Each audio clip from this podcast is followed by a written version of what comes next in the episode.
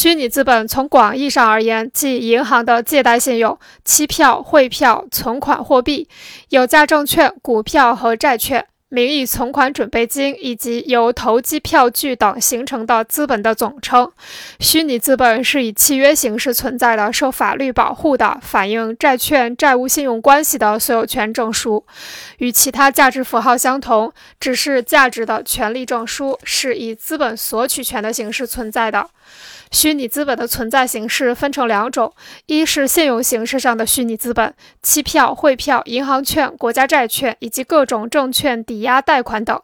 二是收入资本化形式上产生的虚拟资本，股票、债券、